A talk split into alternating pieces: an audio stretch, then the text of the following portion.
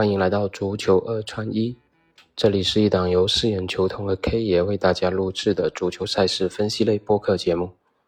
大家好，我是四眼球童啊。那今天依然是我来给大家分享今天晚上的一些足球思路。那首先回顾一下昨天嘛，昨天我们的成绩算是不错啊。那芬兰打出来了，芬兰一比零战胜哈萨克斯坦，这场比赛的比分也是命中了。另外，法国法国二比零战胜了爱尔兰，那这一场比赛的比分我们同样是命中了。另外，塞维利亚的全场进球数三球，我们也是命中了一个大的格局价，进球数三球也是命中了。唯一一场的失误就是荷兰，实在没想到荷兰是三比零干脆。低落的把希腊战胜了，那这场比赛是我们昨天唯一的一个瑕疵。那总之整体下来还是胜多负少的，所以昨天相信大家应该整体的收益还是不错的。那今天晚上依然是国家队的比赛，不过因为我们现在录制时间呢比较晚啊，已经过了晚上的二十二点了，所以大家主彩是赶不上了，竞彩赶不上了，只能去从这种常规比赛的思路去进行一些娱乐。那我们也简单的给大家分享一下今天晚上一些比赛的思路啊，看看今天晚上能不能延续一下比较好的状态。那今天晚上挑选了两场比赛吧，两点四十五分的两场比赛，一场是克罗地亚主场迎战拉脱维亚，一场是土耳其主场迎战亚美尼亚。那这两场比赛给大家做一个思路上的一个分享。首先，我们来看一下克罗地亚打拉脱维亚的这场比赛。那这场比赛从亚洲机构的让步指数来看，应该还是给。克罗地亚一个足够有力的一个深度支持啊，因为让步二点五球这样一个指数还是有一定门槛的。毕竟昨天晚上有两场升盘也是都没有打出来，包括波兰打法罗群岛，包括丹麦打圣马力诺嘛。那今天晚上克罗地亚打拉脱维亚，我觉得主队克罗地亚应该还是会利用主场之力拿下目前在小组垫底的这支拉脱维亚的。那因为克罗地亚在本小组最大的竞争对手实际上是土耳其嘛，所以面对拉脱维亚这支算是小组最弱的球队嘛，毕竟目前垫底，所以他应该会尽可能的去取得更多的一些进球吧，以便在。土耳其后期的这种小组排名的竞争中有一些净胜球或者进球数的优势。那这场比赛从目前的亚洲机构给出二点五球的这个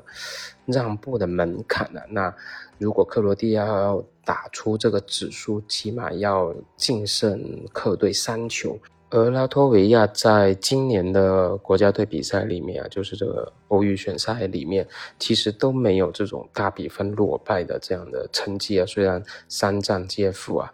包括零比一负于威尔士，二比三输给土耳其，包括一比二输给亚美尼亚，那他三场比赛其实。都是小负，没有这种说大比分高负，所以今天晚上这个二点五的门槛，其实对于市场上一些流量来说，未必会全部都涌到主队克罗地亚。嗯，很多人可能还是会去博客队最多输两球，所以按照这样的一个思路的话，觉得。主队还是能够轻松的打出目前让步二点五的这样一个指数，所以这场比赛会倾向于全场大的一个格局，呃，克罗地亚至少以三球以上的一个优势战胜对手啊，比较看好的比分可能是三比零和三比一。